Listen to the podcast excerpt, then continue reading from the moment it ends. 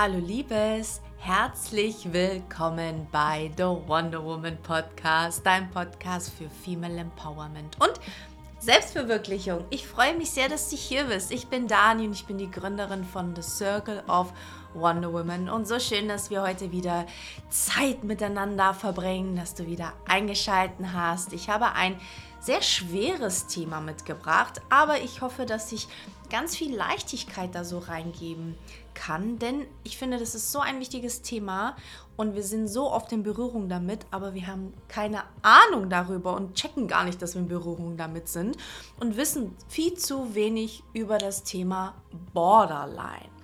Und ob du betroffen bist oder deine Liebsten davon betroffen sind, erfährst du hier. Ich äh, möchte dir so ein bisschen einen kleinen Überblick darüber verschaffen, ähm, welche, welche Merkmale Borderline mit sich bringt, was es überhaupt ist und äh, wie man am besten damit umgeht. Ich wünsche dir ganz viel Spaß.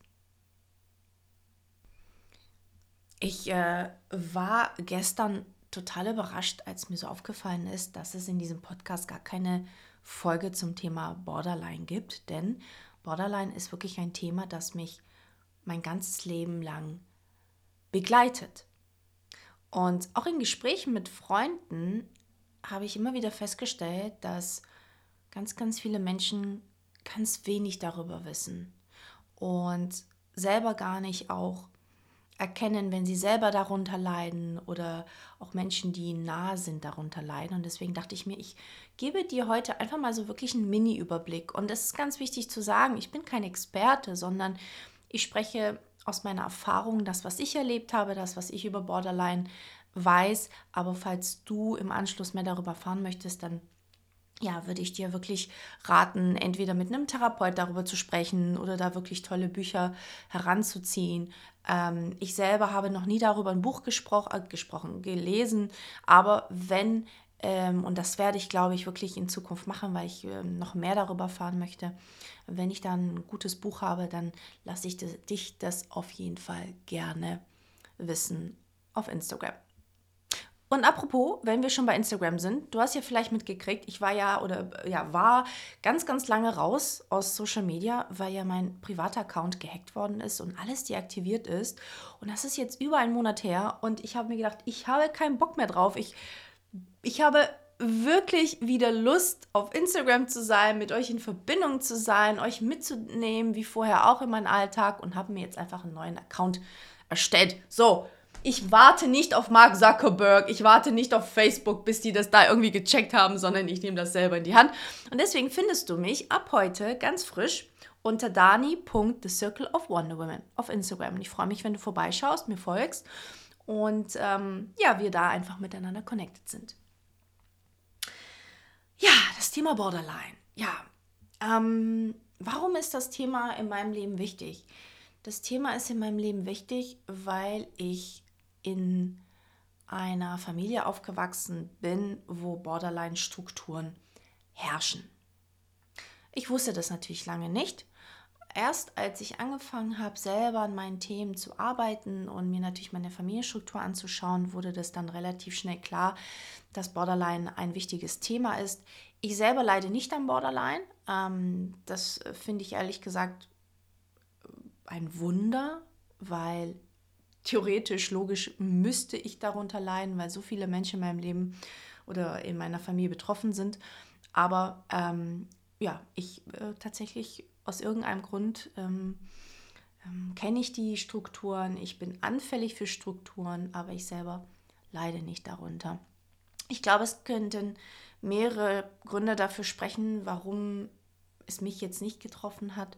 Ich glaube, es hat sehr, sehr viel damit zu tun, dass ich ähm, trotz allem immer sehr, sehr viel Liebe in meinem Leben erfahren habe, durch meine Großeltern, auch durch meine Eltern, auch durch Freunden und Partnern. Und ich glaube, das ist so der Punkt bei Borderline oder warum Menschen anfangen, ähm, unter dieser Krankheit zu leiden, weil ihr Liebestank nicht aufgefüllt ist. Und das ist wirklich so, so, so stelle ich mir das so richtig schön vor ähm, dass wir wirklich in uns alle so einen Tank haben. Wie, wie bei einem Auto es auch einen Benzintank gibt. Und wenn wir diesen nicht füllen, dann fährt das Auto irgendwann mal nicht mehr. Und so ist es mit uns auch. Wenn wir nicht mit Liebe gefüllt sind, dann fangen wir an, komische Verhaltensweisen ähm, zu kreieren, um eben auch an diese Liebe ranzukommen. Und ich glaube, das ist einer der Gründe, warum ähm, Borderline entstehen kann, weil wir äh, wenig Liebe erfahren, weil wir auch niedergemacht werden als Kind, weil wir unterversorgt sind. Also solche Dinge sprechen sehr dafür, weil wir gewisse aus gewissen Strukturen auch kommen, äh, gewisse Verhaltensweisen gelernt haben und so weiter.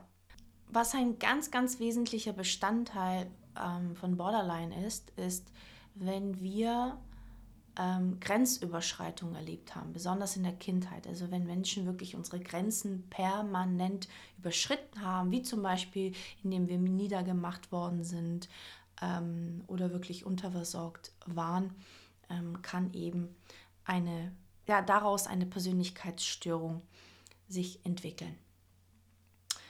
Wie zeigt sich das? Also wie erkennt man diese Krankheit überhaupt? Und ich möchte dir so ein paar Merkmale geben, die, ähm, ja, an, an, an, an denen du das erkennen kannst. Einer der wichtigsten Merkmale meiner Meinung nach ist, dass man, wenn man zum Beispiel in einer Partnerschaft ist und ähm, der Partner an Borderline leidet, kann man das rel relativ schnell erkennen an folgenden Dingen. Menschen, die an Borderline leiden, haben oftmals sehr intensive Beziehungen, aber sehr instabile Beziehungen. Das bedeutet, dass diese Beziehungen nicht lang anhalten, aber sehr, sehr intensiv sind. Oder wenn man sehr extreme Stimmungsschwankungen hat, wie man das auch aus der Depression kennt, dass man äh, mal ganz, ganz happy ist und dann im anderen Moment ganz, ganz down ist. Das ist auch ein Faktor, aber auch Wutausbrüche. Und an dem Punkt oder diesem, diesen Punkt fand ich sehr, sehr spannend, weil ich sehr oft Borderline mit cholerisch sein durcheinander gebracht habe in der Vergangenheit, bis ich festgestellt habe, nein, dieser Mensch ist gar nicht cholerisch, sondern er leidet an Borderline. Also es kann gut sein, dass du da ähm, Parallelen siehst. Es bedeutet, äh, Menschen neigen zu Wutausbrüchen, weil sie mit ihren Emotionen nicht umgehen können. Sie ähm, sind sehr unberechenbar und reagieren sehr impulsiv auf bestimmte Themen, besonders wenn es um Kritik geht, weil Borderline ähm, oder Menschen, die an Borderline leiden, sind Menschen, die ein extremes Problem haben mit ihrer Identität.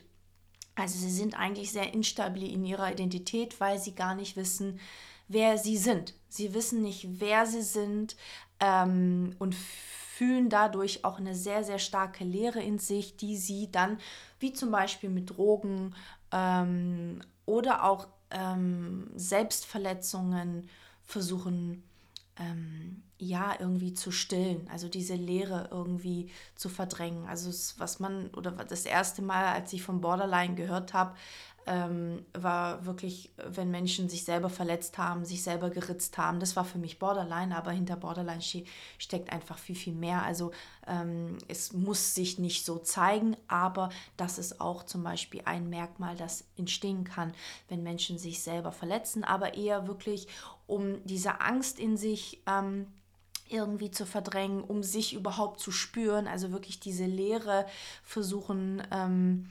loszuwerden, kann man sagen, ähm, greift man dann eher zu solchen Mitteln oder wirklich zu Alkohol, zu Drogen und so weiter. Das bedeutet, es hat sehr, sehr viel mit der eigenen Persönlichkeit zu tun, dass man nicht weiß, ähm, was will ich im Leben, wer bin ich und das führt dann dazu, dass die Menschen sich auch sehr, sehr ihrem Umfeld anpassen. Das bedeutet, dass sie einfach mit den Erwartungen der anderen gehen und plötzlich zu einem anderen Menschen werden, der sie gar nicht sind, weil sie ja gar nicht wissen, wer sie sind. Ähm, passen sie sich einfach an, wie zum Beispiel auch ihrem Partner sich sehr anpassen oder wie der Partner will, dass er oder sie ist zum Beispiel. Ja, also es sind wirklich auch Menschen, die, die sich sehr abhängig machen von ihrem Partner und von ihrem Umfeld. Das für mich Allerwichtigste, um das zu erkennen oder woran ich es immer erkannt habe, wenn ich einem Menschen begegnet sind, äh, bin, der so eine äh, psychische Krankheit hat, ist, dass wenn man an Borderline leidet, man nicht die Verbindung halten kann. Das bedeutet, der Mensch ist nicht fähig, die Verbindung in einer Beziehung zu halten. Es ist immer dieses wie Zucker und Peitsche. Also früher habe ich das immer Zucker und Peitsche genannt, dass der Mensch wirklich ähm, auch ein ganz anderes Verhalten an den Tag legen kann. Also dass er ganz, ganz liebevoll sein kann und dann im, im nächsten Augenblick unfassbar fies zu einem sein kann, einen niedermachen kann, also sehr, sehr unberechenbar ist in seinen Verhaltensweisen. Und das liegt oft daran, äh, oder es liegt nicht daran, dass der Mensch ähm, keine Liebe empfindet für, für, für sein Gegenüber, sondern eigentlich liegt es daran, dass die Verbindung unerträglich ist und man versucht damit umzugehen, ohne sich zum Beispiel von dem Freund äh, oder Freundin zu trennen. Ja, das bedeutet, der andere Partner muss immer den Raum halten für beide, weil der Mensch, der unter Borderline leidet, diesen Raum in der Beziehung nicht halten kann. Und das ist wirklich etwas sehr, sehr, sehr Schwieriges und auch, wo jeder für sich wirklich entscheiden muss, ob man mit einem solchen Menschen zusammen sein kann. Denn ich habe tatsächlich mal die Erfahrung gemacht, mit einem solchen Menschen zusammen zu sein. Und ich kann dir sagen, ich bin selber dadurch krank geworden und habe für eine lange Zeit, oder das ist eine lange Zeit nicht, aber für eine gewisse Zeit selber an, an eine Depression ähm, gelitten, weil ich genau das gespürt habe. Ich habe dieses Kommen und Gehen in der Verbindung gespürt und es hat mir so Angst gemacht und ich war natürlich auch noch sehr unerfahren und wusste gar nicht, wie ich damit umgehen soll, weil natürlich, wenn auf der anderen Seite jemand ist, der an Verlustängsten leidet, wie ich früher sehr, sehr stark gelitten habe, und dein Partner jemand ist, der die Verbindung nicht halten kann, wird das extrem getriggert. Ja, also es bedeutet, du musst immer die Verbindung für beide halten. Und das ist sehr, sehr anstrengend und natürlich, wie du dir vorstellen kannst, nicht wirklich gesund. Ja. Was tut man in der Situation? Was tut man eigentlich, wenn man merkt, okay, ich bin in so einer Beziehung? Ich bin in einer Beziehung, wo mein Partner vielleicht ähnliche Strukturen aufweist wie bei Borderline. Ich glaube, in erster Linie ist es total wichtig, Klarheit zu erhalten und ich hoffe sehr, dass du an dieser Stelle Klarheit erhältst, um auch deinen Partner besser zu verstehen und auch zu verstehen, warum er ist, wie er ist. Er ist nicht so, weil er so sein will, sondern weil er nicht anders kann. Und das finde ich immer sehr, sehr wichtig, weil ich habe das immer total vertauscht. Ich habe erst Jahre, Jahre später nach meiner Beziehung festgestellt, dass mein Partner an Borderline gelitten hat.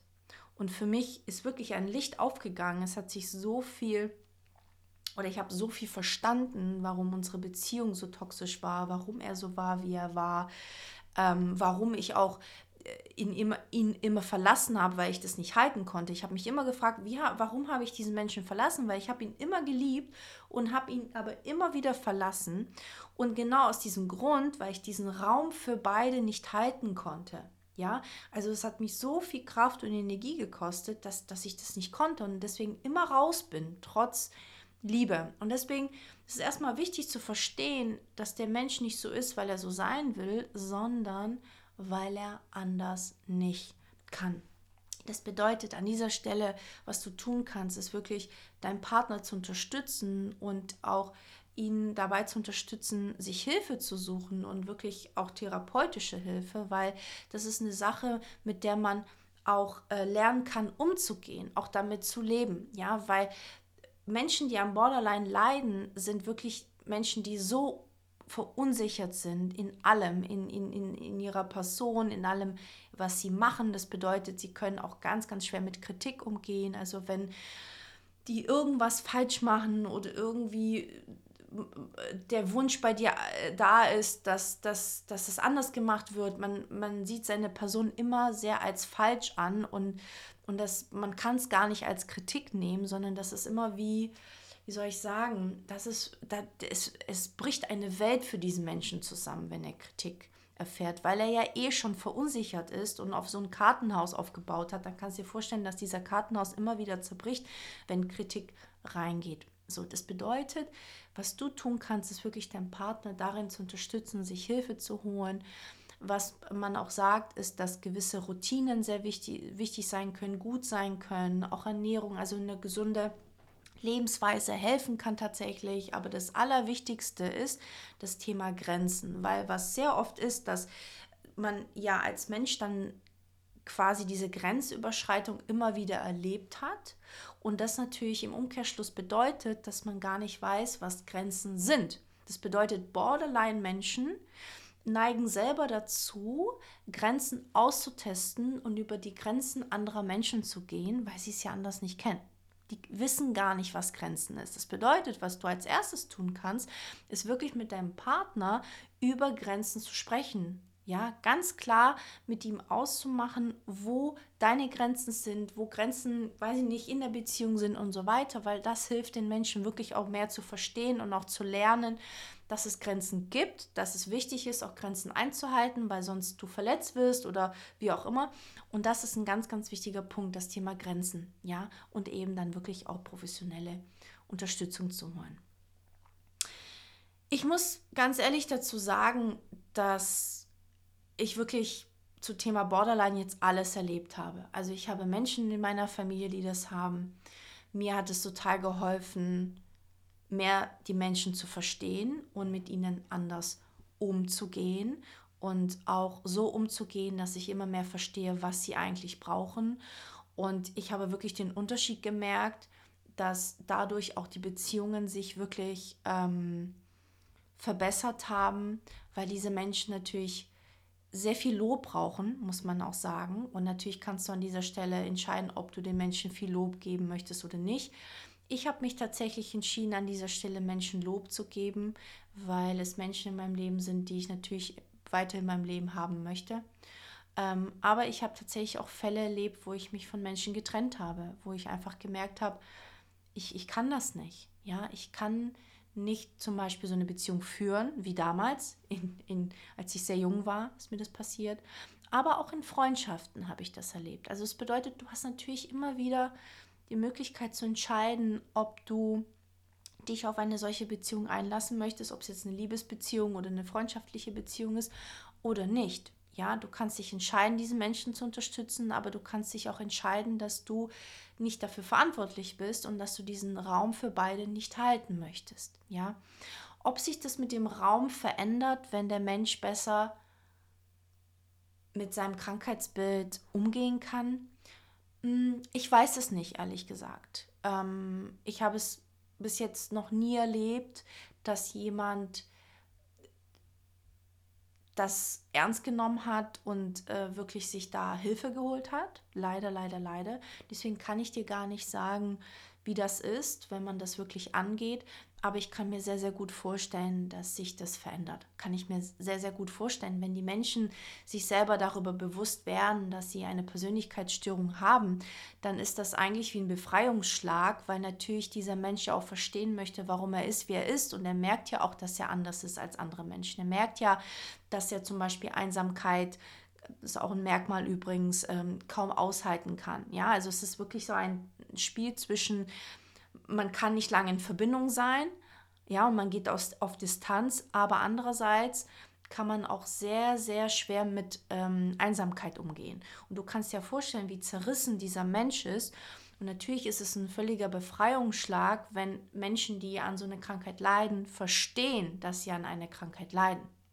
Ja, ich glaube, das verändert schon sehr, sehr, sehr, sehr viel. Und dann eben natürlich angeleitet zu werden und zu lernen, ja, was man tun kann. Ich kann mir gut vorstellen, dass natürlich das auch Beziehungen verändert. Und deswegen, mir ist es nur wichtig, dass du weißt, du darfst entscheiden. Ja, du darfst entscheiden, ob du diesen Menschen äh, zur Seite stehen möchtest oder eben nicht. Und beides ist total in Ordnung, ja, weil es ist wirklich auch eine Aufgabe. Das muss man einfach sagen. Es ist eine Aufgabe, ähm, ja, da geduldig zu bleiben, da die richtigen Worte zu sagen, ähm, mit den Stimmungsschwankungen umzugehen, mit dieser Unberechenbarkeit. Also damit konnte ich zum Beispiel in der Vergangenheit überhaupt nicht umgehen mit Unberechenbarkeit. Das hat mir immer Angst gemacht.